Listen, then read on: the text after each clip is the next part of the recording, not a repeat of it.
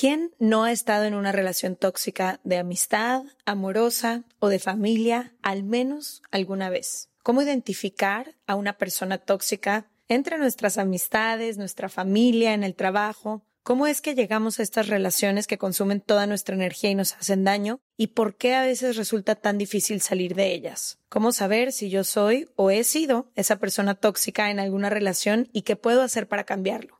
¿Existe alguna otra forma de relacionarnos? Y si sí, ¿cómo se ve? Para el episodio de hoy nos acompaña Silvia Congost, psicóloga experta en dependencia emocional, autoestima y conflictos de pareja, para ayudarnos a resolver muchas dudas sobre relaciones, personas tóxicas, aprender a caminar hacia relaciones más sanas. Ha sido de nuestros episodios favoritos en Se Regalan Dudas. Si te gusta, quédate con nosotras, compártelo y califícalo. One size fits all seemed like a good idea for clothes. Nice dress. Uh, it's a it's a t-shirt. Until you tried it on. Same goes for your healthcare. That's why United Healthcare offers a variety of flexible, budget-friendly coverage for medical, vision, dental, and more. So whether you're between jobs, coming off a parent's plan, or even missed open enrollment, you can find the plan that fits you best. Find out more about United Healthcare coverage at uh1.com. That's uh1.com. Ready to pop the question? The jewelers at BlueNile.com have got sparkle down to a science with beautiful lab grown diamonds worthy of your most brilliant moments. Their lab grown diamonds are independently graded and guaranteed identical to natural diamonds, and they're ready to ship to your door. Go to BlueNile.com and use promo code LISTEN to get $50 off your purchase of $500 or more. That's code LISTEN at BlueNile.com for $50 off. BlueNile.com code LISTEN.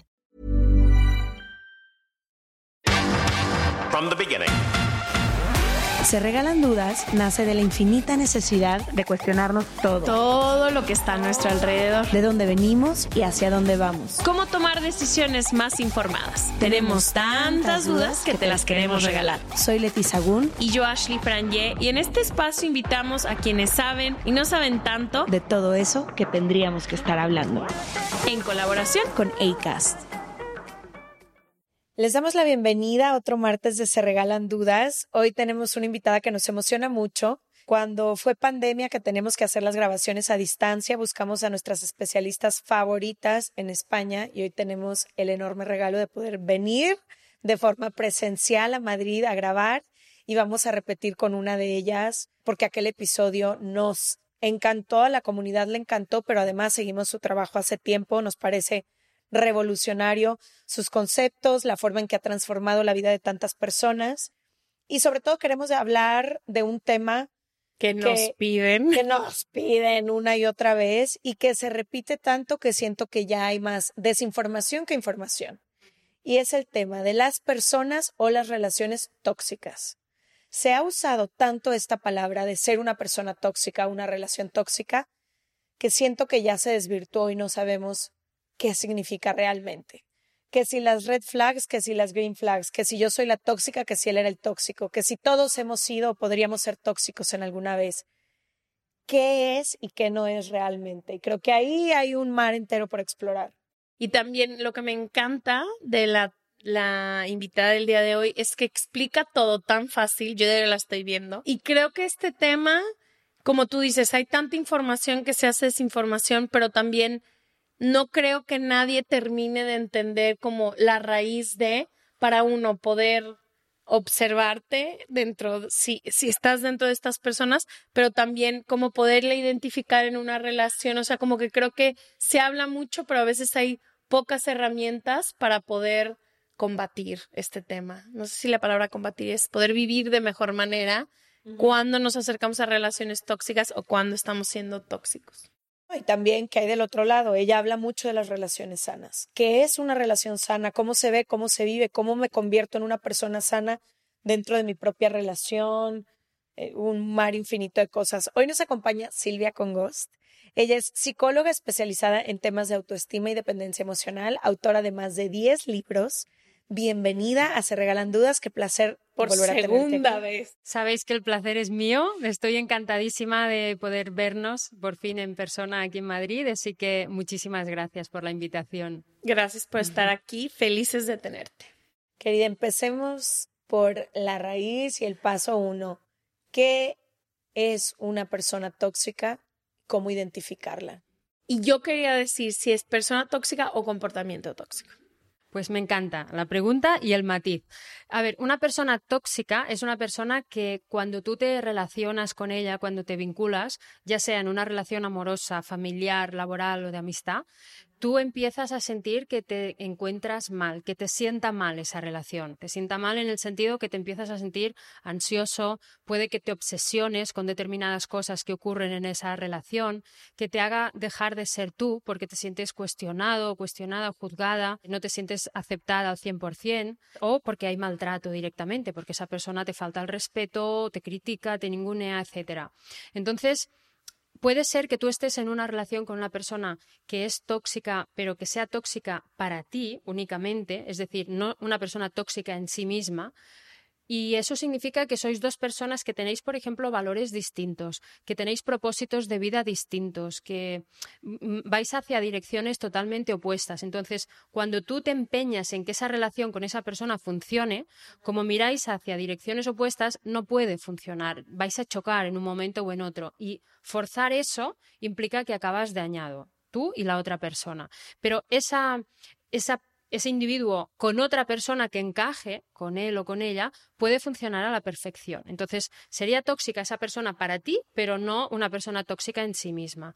En cambio, hay otros perfiles, como las personas que tienen un trastorno de personalidad narcisista, por ejemplo, que hay muchos casos, que son personas que están dañadas, es algo que ya les viene de su propia historia, de su propia infancia normalmente, y no pueden ser de otra manera. Serán así con cualquiera que se vincule o que se relacione con ellas. Yo creo que, vamos, estoy convencidísima y por eso le puse incluso este título a un libro mío de personas tóxicas. Yo creo que las personas tóxicas sí existen, aunque es un término que genera mucho debate. Yo sé que hay profesionales que dicen no, no, hay comportamientos tóxicos, no personas, pero para mí, desde como yo lo, lo entiendo, tal y como yo lo entiendo, sí que existen las personas tóxicas y son, son estas. ¿Y qué como que quiero entender qué hay detrás de una persona tóxica. Me quiero imaginar que hay problemas de autoestima o no sé qué hay detrás. ¿Cumplen un patrón o todas son diferentes? ¿Qué, qué hace, o sea, qué son esas características? Claro, si hablamos de una persona que es tóxica mm, para todo, para todo aquel que se relacione con ella, es decir, sería una persona que tiene un trastorno de personalidad. Entonces, es alguien que depende del tipo de trastorno, pero normalmente les cuesta, por ejemplo, al perfil narcisista, le cuesta empatizar con el dolor que genera en la otra persona. No es que tenga en sí mismo un problema de autoestima, sino que al no ser capaz de entender qué estoy generando en ti cuando te trato de esa forma, cuando te falto al respeto, cuando te ninguneo, cuando te manipulo, cuando te humillo, como no lo ven, creen que lo están haciendo perfectamente. Entonces, esa desconexión hace que no sientan la necesidad ni de pedir ayuda, ni de cambiar nunca, ni de hacerlo diferente porque no tienen ningún problema. ¿no? Son personas que creen que están por encima y que son perfectas tal y como son. Ahora, esto es entendiendo el perfil de la persona tóxica. Sí si yo me relaciono con esa persona que es tóxica para todas o con esa persona que solo es tóxica para mí, estoy también yo siendo tóxica al mantener ese vínculo que me hace daño? Claro, para esa persona puede ser, si es un, un perfil narcisista, por ejemplo, si tú te vinculas y te relacionas con esa persona, para mantener ese vínculo, tú te tienes que ir haciendo cada vez más pequeña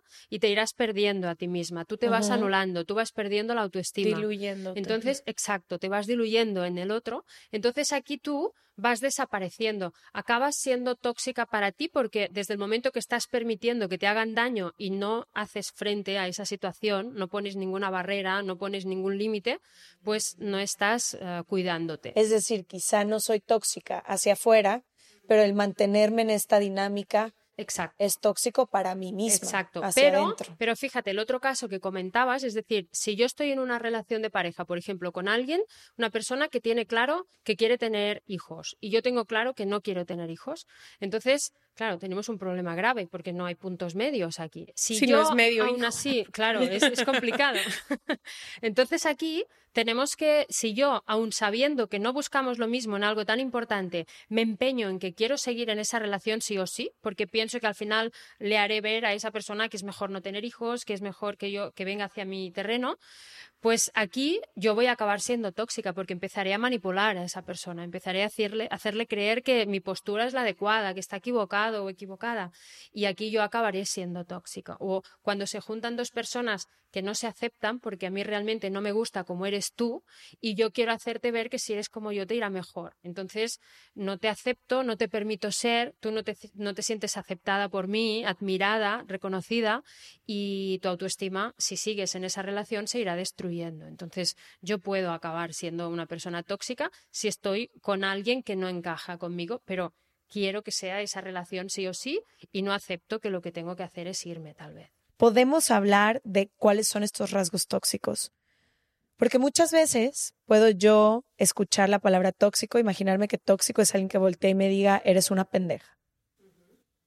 Pero quizá no sé que la toxicidad puede ser ese control o esa manipulación pasiva, que a veces es más difícil notarla, o que alguien me hace mucho la ley del hielo y no hay buena comunicación, pero yo no entiendo que eso es tóxico porque lo vi quizá, no sé, mucho tiempo. O por ejemplo, algo que me llamó mucho la atención, tuvimos un tour donde hablábamos de los mitos que matan al amor y nos acompañó una terapeuta y yo tenía una intervención en la que siempre decía, y lo que no es mutuo, las relaciones que no son mutuas no tienen caso, no tiene caso llevarlas. Si no es recíproco, nada va a crecer ahí. Y la terapeuta volteaba y me decía, no solo no tiene caso, sino que es tóxico. Y esa fue la primera vez que yo entendí que una relación no recíproca, que no es mutua, es tóxica. Entonces, me gustaría primero si nos ayudas a entender qué puede ser una dinámica tóxica, sobre todo esas que no son tan fáciles de identificar, porque habrá otras que no importa quién las observe y desde qué parte del mundo las observen, dirán, eso es toxicidad. Mira, para mí hay una hay un ingrediente que siempre me ayuda a, hacer ver qué es lo que es tóxico y es que nos quita paz. O sea, mm. cuando tú vives algo con otra persona y sientes que te altera, que te daña, que te hace sentir mal y te quita paz, te altera esa parte de, de tranquilidad, de bienestar, de paz interior, es porque eso para ti es tóxico. No importa si es más o menos grave que otro tipo de toxicidad o que otro tipo de conducta, porque como decías, alguien te puede insultar y haciéndote mucho daño y puede haber otro tipo de conducta como es que tu pareja te deje de hablar durante unos días y puede haber quien piense, bueno, esa persona está enfadada, necesita su tiempo, ya, pero ¿cómo me estoy sintiendo yo? cuando mi pareja hace como que no me ve por casa, ¿no? Y no me dirige la palabra ni me mira a los ojos. Eso puede ser altamente dañino y para mí es, un tipo de maltrato incluso. Pero aquí lo importante es cuando tú sientes que esa conducta de tu pareja te quita paz, ¿qué, qué haces? ¿no? Tú tienes que ir y se lo tienes que decir a tu pareja. Y ahí es muy importante ver qué hace, cómo reacciona la otra persona. Es decir, ¿sientes que le duele tu dolor? ¿Sientes que, aunque no esté de acuerdo o que considere que no hay para tanto, que le importa lo que le estás diciendo? ¿Sientes que, mm, que puede escuchar? Que quiere hacer algo que esté en su mano para que te sientas un poco mejor. Eso es lo que tenemos que ver. Y cuando estás con una persona que es tóxica, no hace eso, ¿no? Esa persona que tiene determinadas conductas tóxicas, entras en la dinámica de que no hay nada que hacer, ¿no? De que, y al final mm, corres el peligro de acabar normalizando esa, esa, forma de comportarse, esa forma de trato. Por eso hay tantas personas que toleran faltas de respeto, determinados momentos de silencio que se alargan demasiado, o determinadas conductas de castigo a veces que las vemos normales. ¿no? Yo, he tenido personas aguantando, en la, que me han explicado en la consulta, que han aguantado situaciones muy graves y como teniendo asumido de es normal que me castigue porque claro, es que se sintió mal porque yo no actué como esperaba que actuara. ¿no? Y dices, bueno, pero y por eso nunca jamás deberíamos tolerar un castigo. Y, es poco a poco que vas justificando o cómo sucede que de pronto ya puedo aceptar Es poco a poco. Mira, cuando tú toleras una vez, cuando ocurre por primera vez esa conducta tóxica, eso que a ti no te sienta bien, que piensas, wow, eso no me ha gustado, y lo dejas pasar, es decir, no pones ahí un límite, es como que tú le dices a la otra persona que le das permiso para que eso ocurra entre Mm. vosotros. Es algo no hablado, pero que con la conducta, con los hechos, se entiende así. La persona, al no poner una barrera, mm, interpreta que eso está bien. Es más, si esa persona ya te trata así, es porque esa forma de tratar forma parte de su repertorio de conductas. A lo mejor tú nunca tratarías de determinada manera a otra persona. Entonces, si tú no pones un límite, este es el problema. Por eso es tan importante saber identificar cuáles son esas conductas que a mí me hacen sentir mal, es decir, conocer mi cuerpo, saber identificar qué me está diciendo cuando yo no me encuentro bien por algo que ocurre y poner esa barrera bien marcada ahí. A ver, yo tengo una pregunta. Si, estamos hablando de que para una persona con la ley del hielo, ¿no? Con los silencios que se alargan, ¿no? O personas intermitentes, ¿no? Que lunes están, martes, no sé, miércoles sí, ¿no? Y tú estás diciendo para alguien, y esto nos pasa mucho a nosotras, ¿no? Cuando hay comportamientos con personas que salimos, yo hay comportamientos que los veo completamente normales. Y hay comportamientos que Leti voltea y me dice, es que yo me volvé, me desquiciaría esto. Entonces, ¿cómo, si por ejemplo, si yo crezco en una casa donde la ley del hielo es completamente normal, donde observo que mis papás dejan de hablarse cuatro, ¿no tenías tú un amigo que eran de que meses que no se hablaban los papás? Ajá, o sea, Se de cambiaban de piso. ah, pf, o Se sea, cambiaban de, o sea, en la misma casa, pero durante muchos meses el padre o la madre se iban al piso de abajo a otra habitación y ya después de algunos meses de pronto otra vez estaban compartiendo. Entonces, obviamente esta persona o quienes crecimos en casas no tan estables, llega esta persona, los dos días de ley del hielo te parecen una caminada en el parque, ¿no?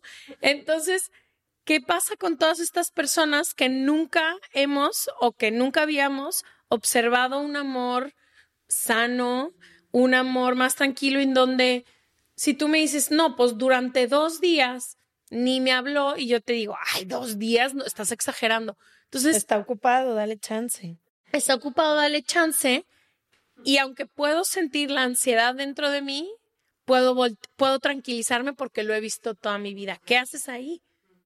Claro, ahí seguramente, si tú, a ti te pasa eso, es probable que tú te encuentres con una pareja a la que, si no ha vivido lo mismo, que es lo que es fácil que pase, no le guste que te comportes de esa forma. Tú te vas a comportar así porque es lo que has aprendido, lo que te han, lo que has visto en tu casa es lo que para ti es el amor. Entonces, para ti, enfadarte y no hablar durante dos días forma parte de una relación de amor. Para la otra persona, a lo mejor no. Entonces, cuando tú te comportes así, le va a molestar, se va a enfadar y probablemente te lo va a decir.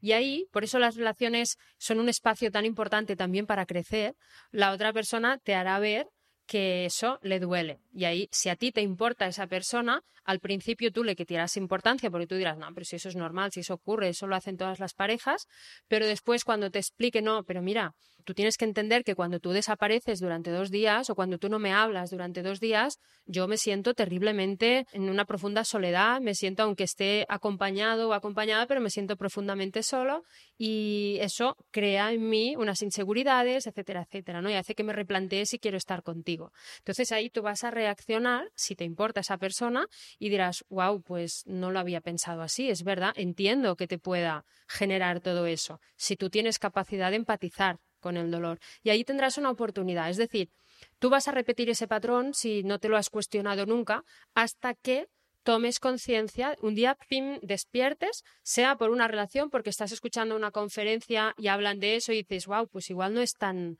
normal eso, ¿no? Igual no es tan sano. Igual sí que puede, puede que haga daño a los demás con esa conducta. Y ahí, desde esa inquietud, puede que busques respuestas, busques herramientas y formas de cambiarlo.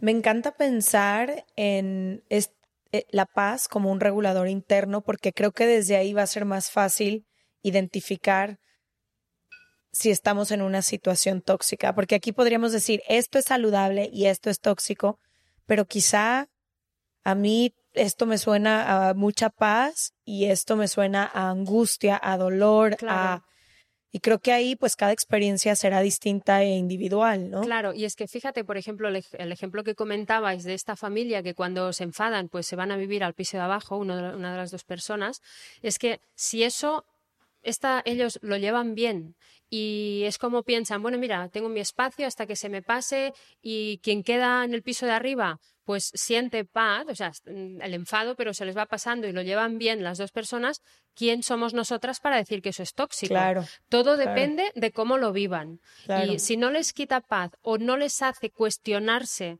la, la esencia de su relación, si están en el lugar correcto, si tal vez eso es innegociable y no deberían continuar ahí, si no les hace cuestionarse eso, está perfecto, es su forma de, de relacionarse. El problema viene cuando tú aceptas eso por miedo a perder a la otra persona y por dentro te está destruyendo porque dices, pero ¿qué hago aquí? ¿Pero cómo puede ser que esté en el piso de abajo? ¿Pero qué está pasando? Pero lo aceptas para no perderle, ¿no? Desde Entonces la te pierdes tú con tal de no perder a Exacto, esa y ahí persona. generas dependencia emocional y eso, como sabemos, es muy destructivo. Y que, ajá, eso es lo que quería hablar. ¿Cuáles son los efectos de seguir en una relación tóxica? O sea, si alguien ahorita está escuchando y sabe que tales comportamientos de su pareja tiene dos años en una angustia, que eso es lo que luego a mí más me asusta, ¿no? Pero me encanta lo que dices de la paz, porque yo a veces digo, "¡Ah! y si estoy en una relación tóxica, me, gusta pensar que ojalá pudiera verlo y observarlo por el via crucis, porque son un via crucis, las relaciones que son No, tóxicas. no, requieren de toda tu energía. No, no, puedes hay espacio para nada. pensar en absolutamente nada. ¿Cuáles son los efectos de continuar en estas relaciones a las que no sé por qué cuando es tóxico encajas las uñas todavía más, ¿no? O sea, de que no me voy a mover. ¿Cuáles son los efectos y por qué es tan importante observarnos dentro de ellas y poder salir? Claro, los, los, bueno, las consecuencias son una destrucción total a nivel físico, a nivel psicológico, a nivel incluso eh, emocional, espiritual, a todos niveles. Porque damos tanta importancia a conseguir que esa relación funcione que se convierte en el centro y el eje principal de nuestra vida. Todo gira en torno a cómo hacerlo para que esa relación funcione. Incluso tenemos la sensación de que, venga, va, que ahora parece que ya vamos mejor, venga, va, que ya lo estamos a punto de conseguir, ¿no? Es, es todo irreal, pero en nuestra cabeza sí. Y no queremos soltar bajo ningún concepto. Desde esa dependencia mm, pensamos que si perdemos esa persona, eh, nada tendrá sentido ya. Es irracional, pero es así. Y eso es producido por por una parte, por la negación, no queremos aceptar que eso no funciona, que eso, que ahí no hay amor, que lo que nos mantiene unidos es la adicción, es el enganche, no amor, porque si fuera amor no estaríamos sufriendo y estaríamos sintiendo paz. Hay autoengaño. Yo me digo a mí misma que no estoy tan mal, que en realidad no eso no está pasando, que en realidad esa persona me trata así pero lo hace por mí, que en realidad y nos vamos autoengañando. Luego la autoestima va bajando, también es otra consecuencia, y, y la necesidad. Siento que estoy contigo más porque te necesito y no porque te elijo de forma consciente, porque mi vida es mucho mejor contigo y, y siento que puedo crecer y que puedo ser yo. Ahí no hay amor. Aunque no lo queramos aceptar y decimos a los cuatro vientos que estamos ahí por lo mucho que nos queremos. No. Ok, no estamos ahí por lo mucho que nos queremos, ¿no? Y escuchando todo esto que dices desde desde racionalizarlo me hace entenderlo.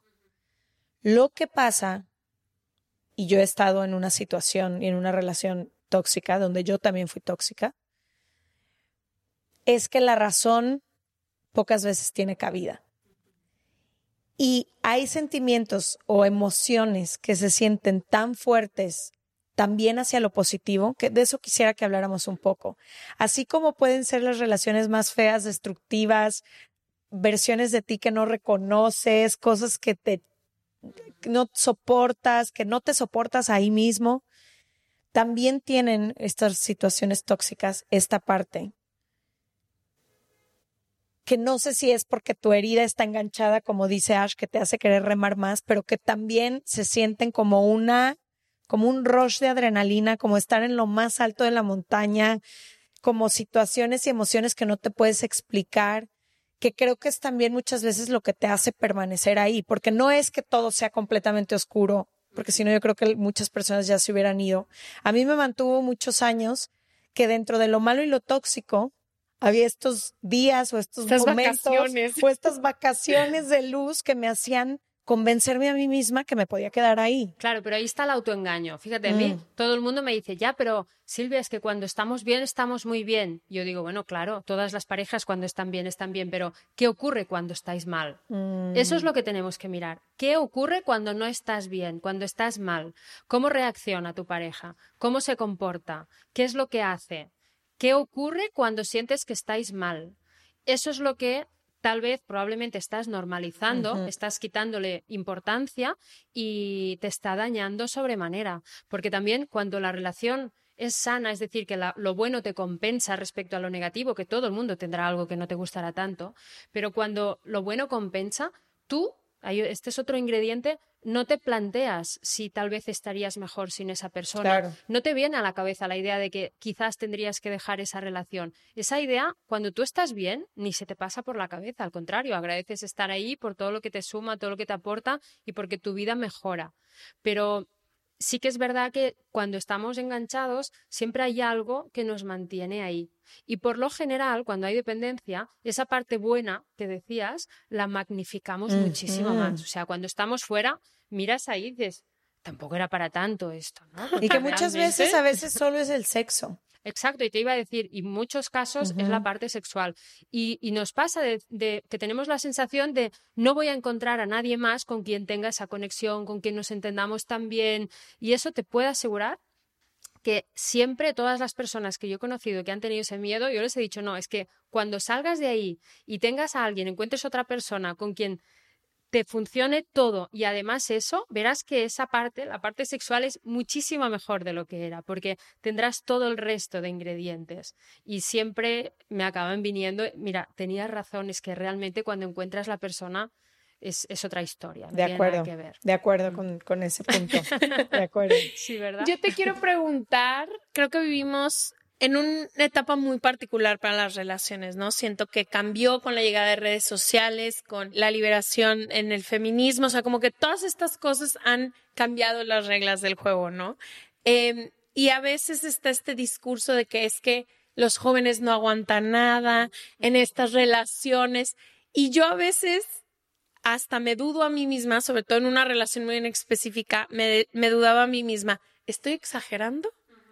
¿O no me estoy comprometiendo? ¿O no sé sacrificar? Y creo que es la conversación que les pasa a muchos de qué tanto es tantito y qué tanto aguanto, qué tanto es sacrificar, qué tanto me estoy exagerando. O sea, como que Sí, eso que tanto le estoy dando la oportunidad también a la otra persona. Claro. ¿Qué tipo? Pasa mucho, sobre todo cuando estás saliendo por primera vez, ¿no? Ya en relaciones de seis años, pues la combo es más difícil. Pero cuando empiezas a salir y te dicen de que, no, es que si no eres compatible, siguiente. ¿Qué tan compatible puede ser al tercer date? Si los dos venimos con ansiedad de conocernos por primera vez, no conocemos, o sea, como que a mí me cuesta mucho entender esta palabra de cuánto es ya que no queremos compromiso y cuánto es que no sabemos identificar ciertas cosas. Mira, en respecto a esto me hizo gracia porque el otro día hacía un evento en un teatro y les pregunté al público, cuando se ha acabado el amor, sea en el momento que sea, ¿cuántos pensáis que hay que resignarse? Que es la opción que teníamos antes porque no existía el divorcio, ¿no? Y nadie levantó la mano. ¿Cuántos pensáis que hay que luchar? Y medio teatro, me quedé alucinada porque medio teatro levantó la mano. Hay que luchar. Y la pregunta es, ¿qué hacer cuando el amor acaba? Es decir, cuando ves que ahí no es. Eh, y eh, con eso quiero decir que tenemos muy integrada esa idea, aunque se diga que es verdad que hoy en día no aguantan nada, que esto lo he escuchado un millón de veces, aún hay esa, esa idea dentro de que hay que luchar para hacer que aquello funcione.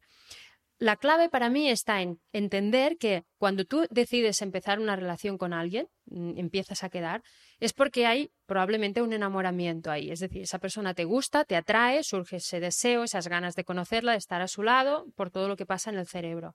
Entonces, ese primer, esas primeras citas las tendríamos que destinar a averiguar si esa persona encaja o no encaja con lo que nosotros buscamos, con quiénes somos nosotros, con nuestros valores, con nuestros proyectos Y de lo vida. que estamos buscando. Exacto. Entonces, primero, eso requiere que nos hayamos preguntado cuáles son mis valores, cuál es mi proyecto de vida, qué quiero hacer yo con mi vida y cómo quiero vivirla. Entonces, si tú te has preguntado esto, las primeras citas son para ver si esa persona encaja o no. Entonces, si tú ya ves que tú tienes una idea de una forma de vida que quieres em, para, para los días que vienen y esa persona es radicalmente opuesta a ti, ya que esos primeras, esas primeras citas son para descubrir cómo es, no vale la pena que tú sigas ahí, porque si tú sigues va a ser para intentar que esa persona venga hacia tu terreno o para mm, decir, vale, pues renuncio yo a mi forma de vida para venir a la tuya, porque si no, no nos vamos a encontrar. Y eso sobre todo a nivel de cosas importantes. O sea, si a ti te gusta el cine, a mí el teatro, no pasa nada, pues hacemos una semana cada cosa y ya está. Pero en lo importante, porque si no, el problema que hay es que vamos quedando, no encajas o un día te sientes mal por una reacción que tiene esa persona con un camarero que le trata mal y eso te hace sentir mal, o ves cómo trata a su madre, o ves, y tú vas pasando, pasando, pasando y sigues, sigues, sigues. Y cuando tendrías que dejarlo, no lo dejas y ahí ya entras en dependencia emocional. Entonces, yo creo que en esa primera elección en la que tú vas conociendo a esa persona, está muy bien que si ves que no te cuadra, te vayas de ahí. Otra cosa es si a ti te encaja esa persona al cabo de X meses, un año, en que ya la conoces bien, ahí sí que tienes que hacer una segunda elección, que digo yo, que es la elección, la buena, y decir, vale, pues me gustas, me comprometo contigo. Y entonces ahí te puedes plantear comprarte un piso a medias, tener un hijo o lo que sea porque sabes con quién estás y sabes que esa persona encaja, que te gusta, que, va a hacer que tu vida pues este, sea cómoda y estés bien, ¿no? Porque no va a haber grandes dificultades, aún sabiendo que nunca hay garantías en ninguna relación y que todos cambiamos y que se puede acabar y que si se acaba, no pasa nada. Wow, me encanta. No pasa, nada. A lot can happen in the next three years. Like a chatbot may be your new best friend.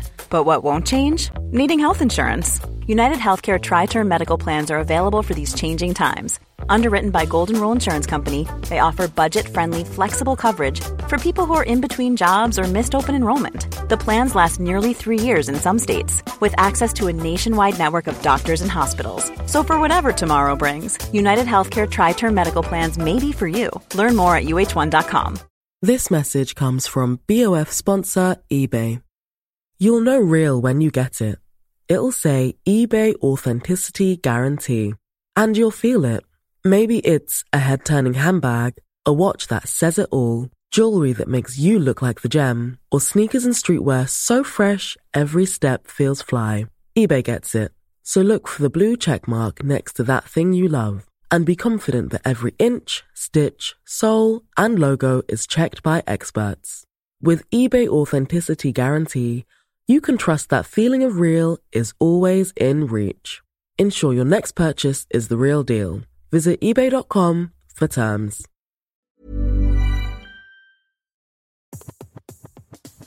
Este mes, Leti y yo nos tomamos unas merecidas vacaciones. En lo personal, necesitaba un tiempo de desconexión para estar solo conmigo y con las personas que quiero. Uno de los planes que hicimos fue ir a uno de mis lugares favoritos, el mar.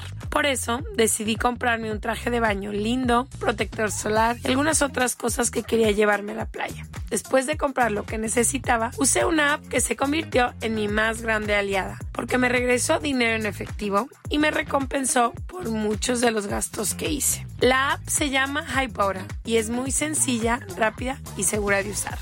Hybora me ha regresado dinero por comprar en tiendas como Lowell's, Macy's, Sephora, Best Buy y mucho más. Tú también puedes empezar a usarla y recibir dinero por comprar desde comestibles hasta artículos del hogar y de belleza. Lo único que tienes que hacer es agregar tus ofertas en la aplicación, subir tu recibo y listo. Obtendrás dinero real que podrás depositar a tu cuenta bancaria, PayPal o tarjetas de regalo. Si tú también quieres aprovechar estos beneficios, en este momento, para ti que eres parte de nuestra comunidad, Hybora ofrece 5 dólares por solo probar Hybora usando el código DUDAS cuando te registras. Simplemente ve a la Apple Store o a Google Play Store y descarga la aplicación Hybora, completamente gratis para comenzar a ganar dinero en efectivo y use el código DUDAS. Eso es I-B-O-T-T-A en App Store o en Google Play con el código DUDAS. Otra cosa que quisiera saber es si detecto que estoy en una situación tóxica, o que yo soy la persona tóxica, o que la persona enfrente de mí es tóxica, O que todos somos o tóxicos. que el mundo es tóxico, ¿qué puedo hacer?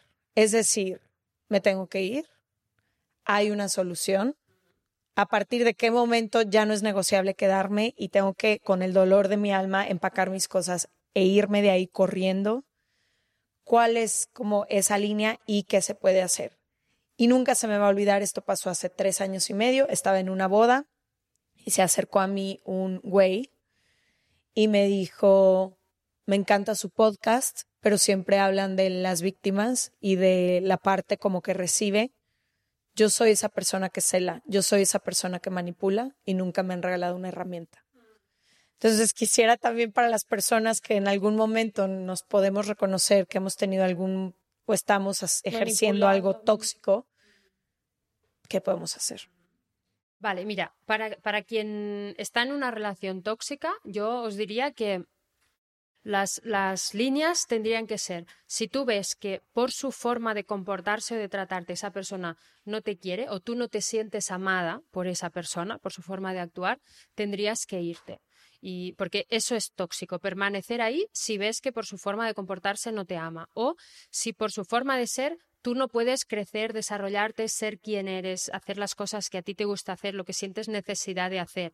Si tú no te puedes autorrealizar por estar con esa persona, es- esa persona es tóxica también para ti o cuando hay maltrato. O sea, em, si esa persona te falta el respeto, destruye tu autoestima o te toca la dignidad, tu dignidad personal, en esos casos siempre, o sea, eso lo digo como para identificarlo bien y que sepamos que si ocurre algo de esto, tendríamos que irnos. Ahora bien, esa persona puede ser tóxica para ti porque, pues eso, porque es muy celosa, ¿no? Mm, Extremadamente celosa y no me deja vivir y me controla y me dice no te pongas eso, esa falda o, o mándame una foto.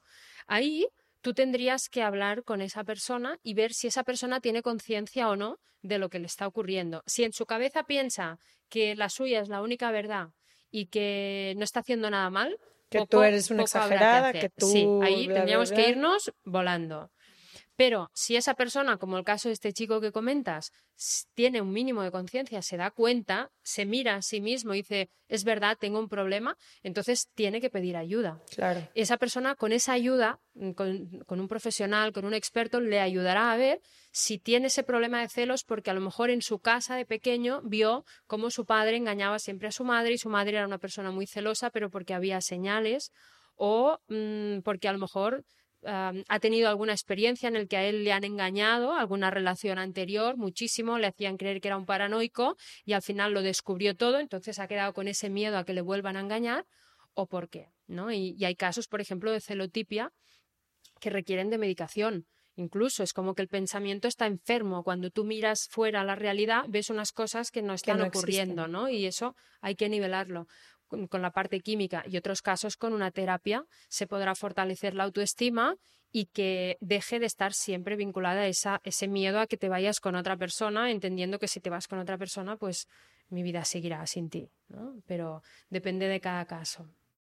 Y cuando eres quien lo está ejerciendo, o sea, cuando te das cuenta, como dijo Leti, estas personas que son las tóxicas, ¿qué, qué, qué pueden hacer para, a lo mejor ya no en esa relación, pero en la siguiente, de voltear y decir, ya no quiero hacerlo así, o tengo siete relaciones con personas increíbles que nomás no logro poder controlar o no logro poder sanar esto que siento. Claro, eso es muy importante porque si tú no aprendes de esa experiencia que has tenido, no vas a cambiar. Cuando hay aprendizaje es cuando hay cambio. Claro. Entonces, es muy importante que cuando una persona se da cuenta de que está siendo tóxica o que en una relación se ha comportado de determinada manera, que ha hecho daño, que haga un proceso para aprender lo necesario de esa historia. Yo creo que en cualquier momento de nuestra vida, cualquier experiencia que tengamos, asegurarnos de que estamos aprendiendo lo necesario es absolutamente clave. Que ¿no? lo integras de Exacto. regreso. Cuando tú lo aprendes es que es como que lo entiendes, que logras verlo de otra forma y a partir de verlo y entenderlo es cuando tienes la posibilidad de decidir cómo quiero actuar la próxima vez. Si no lo ves o no lo entiendes, tiras, tiras recto en función de los patrones y los programas mentales que tú llevas insertados en tu cerebro y vuelves a repetir lo Otra y mismo. otra y otra relación. Antes de movernos hacia las relaciones saludables, porque quiero llenar de luz este episodio. Después de hablar de todo lo tóxico, quiero que aprendamos qué es todo lo no tóxico. Pero antes de, de eso, quisiera saber qué pasa cuando la toxicidad la ejerce alguien de quien no puedes decir, bueno, con permiso me voy. Ejemplo, tu propia familia, pero aún no eres mayor de edad o no tienes los recursos para decir, bueno, me voy, o no quieres cortar una relación para siempre con tu madre, padre, hermana, hermano. Porque ahorita estamos hablando un poco de relaciones de pareja, de personas adultas, que ojalá encontremos las herramientas para hacerlo. Pero muchos de los mensajes que nos llegan a Se Regalan Dudas es la toxicidad muchas veces está dentro de la propia dinámica familiar o del jefe del que no me puedo ir porque no tengo otra opción de trabajo. ¿Qué pasa cuando estoy en esta dinámica que me está haciendo mucho daño pero que no puedo ponerle un fin de tajo? es cierto que estas personas pueden estar en cualquier ámbito de nuestra vida. Yo creo, matiz, que si es tu jefe, sí que siempre deberíamos no dejar el trabajo de hoy para mañana, pero empezar a buscar otro, otra, opción. otra opción, porque eso te puede acabar contigo. O sea, yo creo que hay que irse de ese trabajo. Okay. Pero en caso que sea tu madre, por ejemplo, que hay muchas personas que tienen padres, madres maltratadores por, sus propias historias, y si eres menor de edad, que no te puedes ir, no puedes decidir tomar distancia, sí que creo que es muy importante intentar entender. Aquí sí que aconsejaría conectar con la compasión hacia esa madre. Con una pareja no, pero con la madre sí. Es decir, intentar ver o descubrir qué ha vivido mi madre en su infancia, cómo la han tratado, qué circunstancias ha tenido que, que ir atravesando para convertirse en alguien que trata así a su propio hijo, ¿no? Que, no tiene esa capacidad de conciencia. Y entender que es algo que está dañado en ella, que no tiene nada que ver conmigo.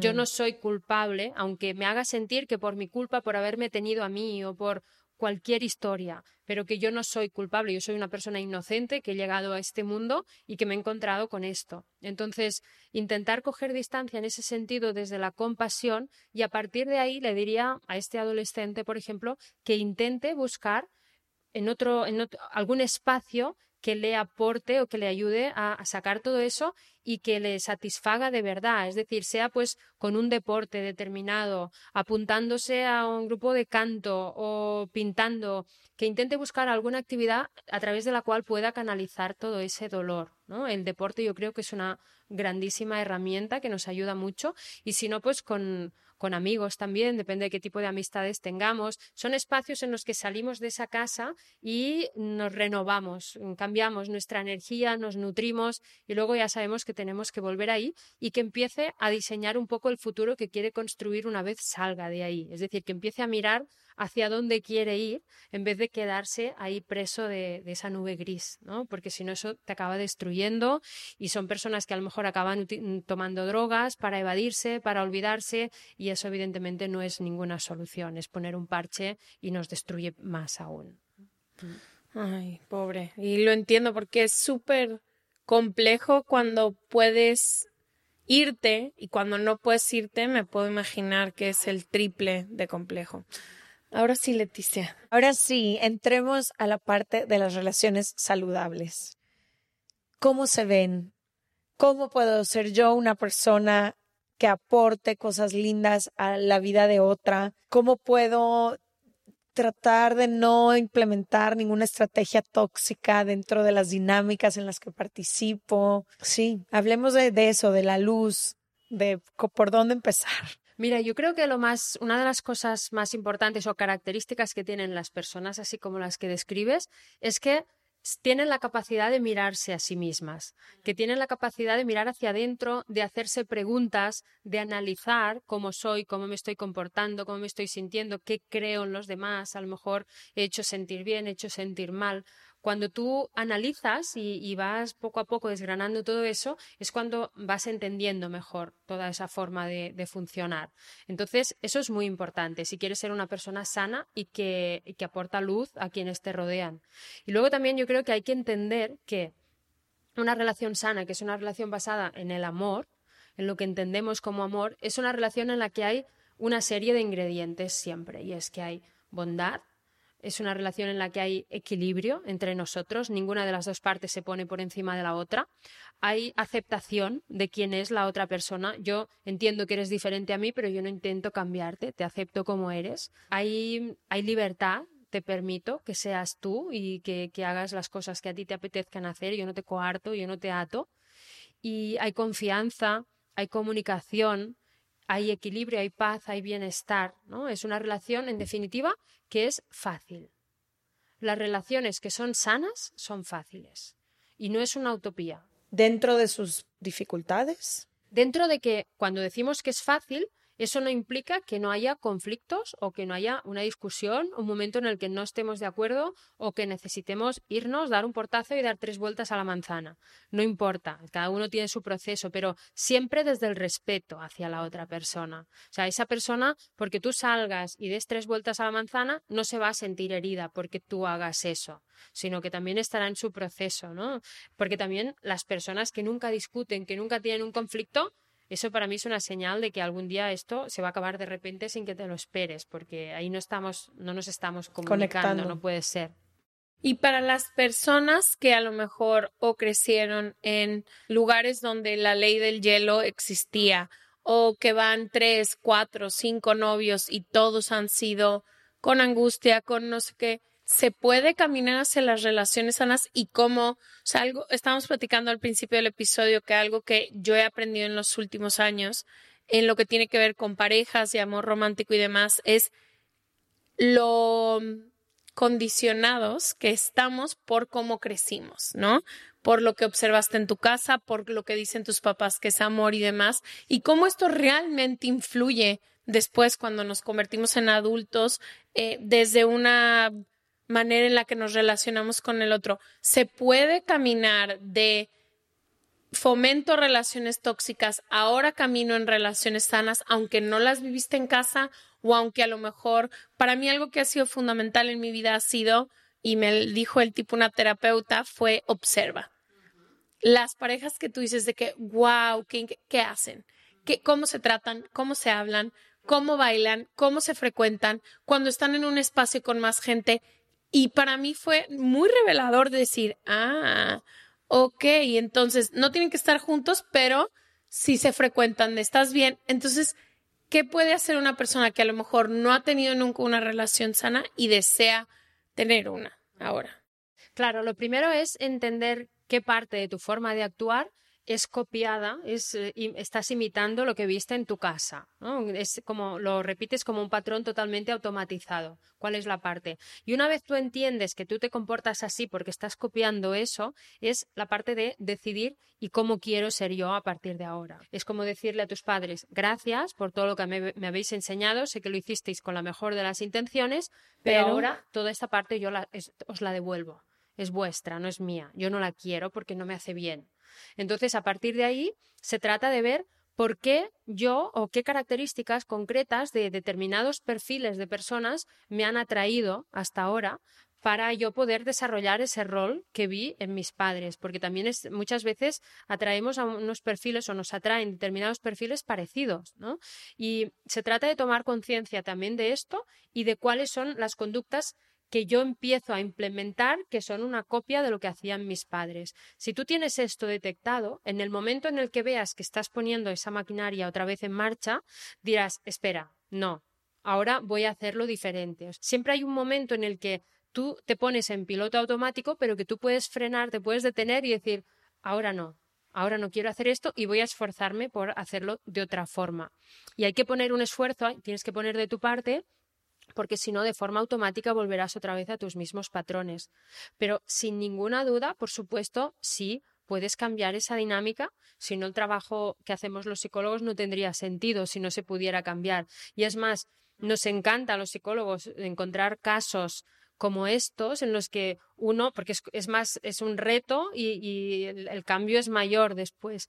Y, y cuando uno viene a la consulta con esta situación, planteando una situación como la que tú planteas, es muy bonito, aparte, porque significa y te demuestra que tiene conciencia de que está repitiendo algo, que ve que es tóxico y que no quiere seguir haciéndolo. Y eso es maravilloso porque se abre ahí la puerta al Enorme. cambio. Ujú. Claro.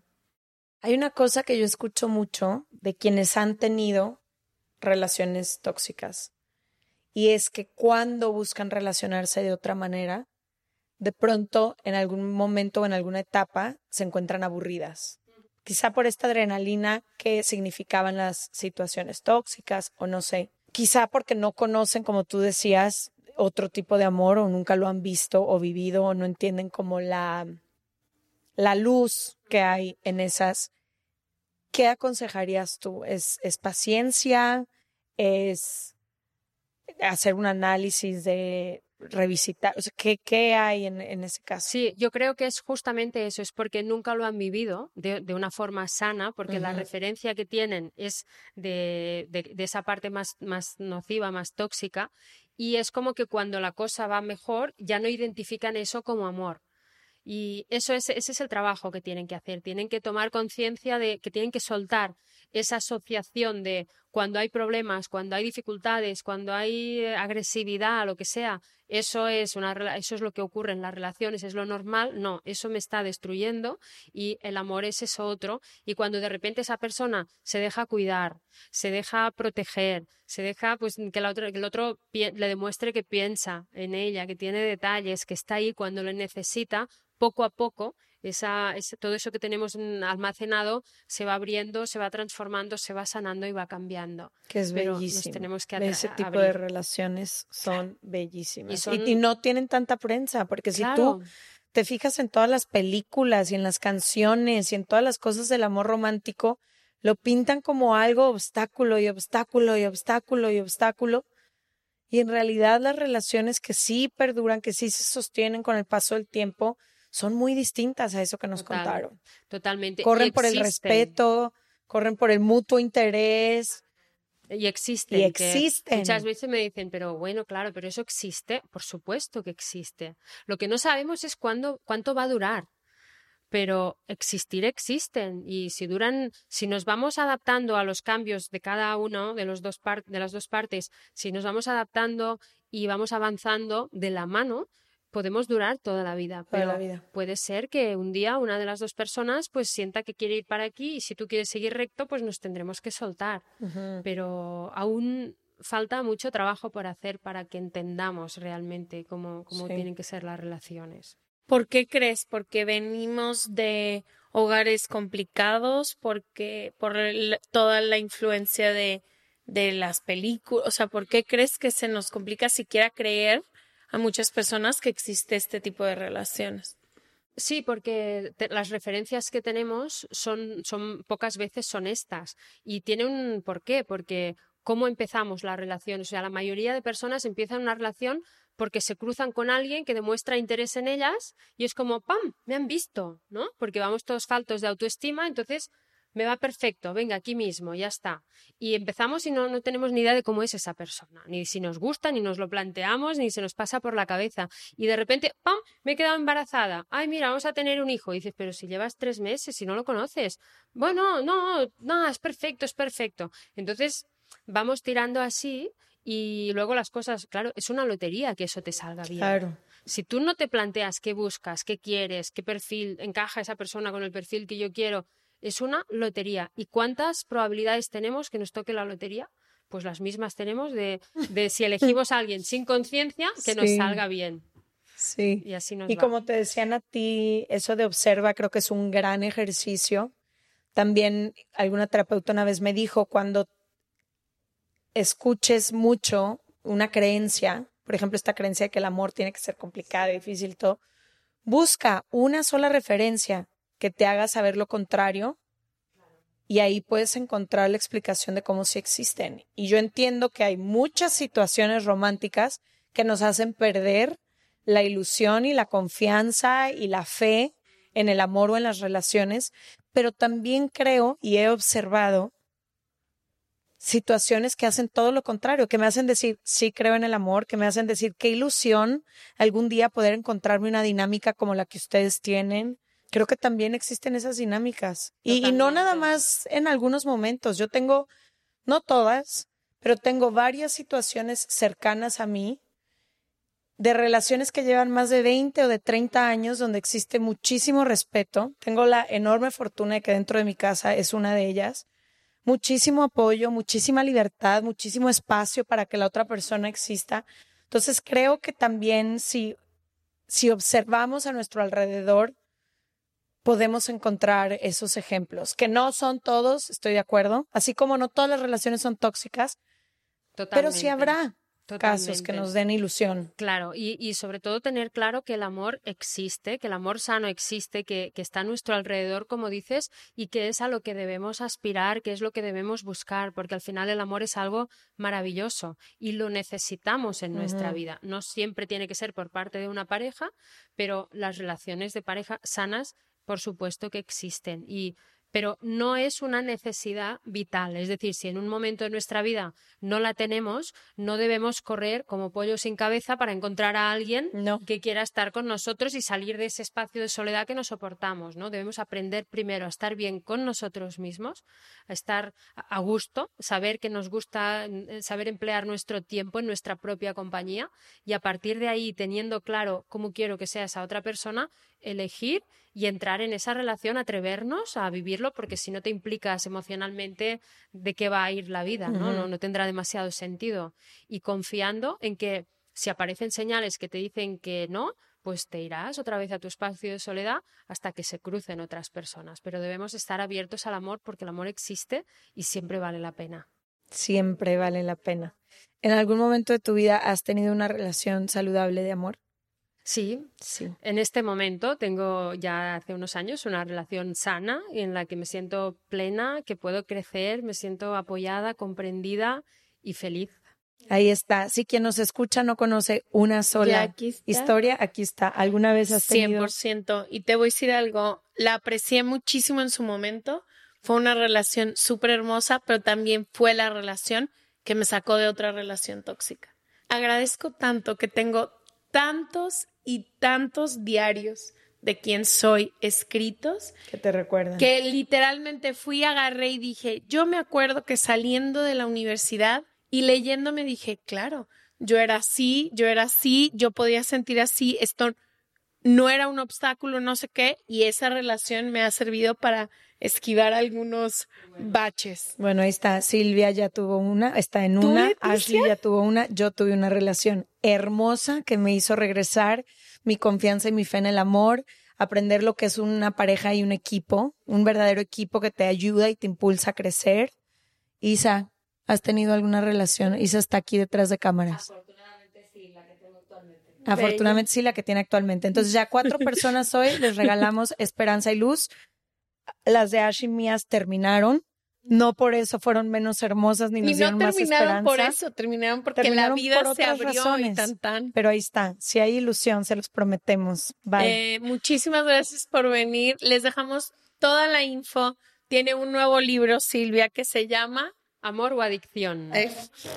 por favor. Por favor. Quien nos está viendo en YouTube en este momento. Aquí está. Y quien Amor no, o adicción. lo vamos a poner en arroba libros se regalan dudas en TikTok y en Instagram, donde es nuestro club de libro que es gratuito al que te puedes unir y recomendamos todo tipo de libros. Me hizo pensar en un par de personas. Amor o adicción. Cuando amar demasiado es depender. Ay, jole. Mira, ah, Leticia, ya nos vamos a ir y les dejamos toda la info de Silvia en serregalandudas.com diagonal.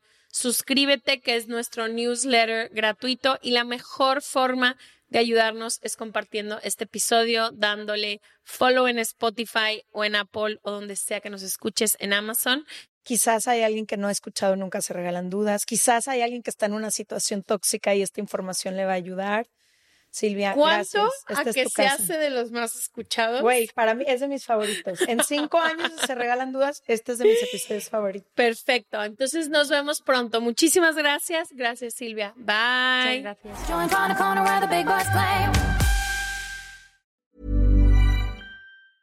Mom deserves the best, and there's no better place to shop for Mother's Day than Whole Foods Market. They're your destination for unbeatable savings, from premium gifts to show-stopping flowers and irresistible desserts. Start by saving 33% with Prime on all body care and candles. Then get a 15-stem bunch of tulips for just $9.99 each with Prime. Round out Mom's menu with festive rosé, irresistible berry chantilly cake, and more special treats. Come celebrate Mother's Day at Whole Foods Market. Market, mom deserves the best, and there's no better place to shop for Mother's Day than Whole Foods Market. They're your destination for unbeatable savings, from premium gifts to show-stopping flowers and irresistible desserts. Start by saving 33% with Prime on all body care and candles. Then get a 15-stem bunch of tulips for just $9.99 each with Prime. Round out mom's menu with festive rosé, irresistible berry chantilly cake, and more special treats. Come celebrate Mother's Day at Whole Foods Market.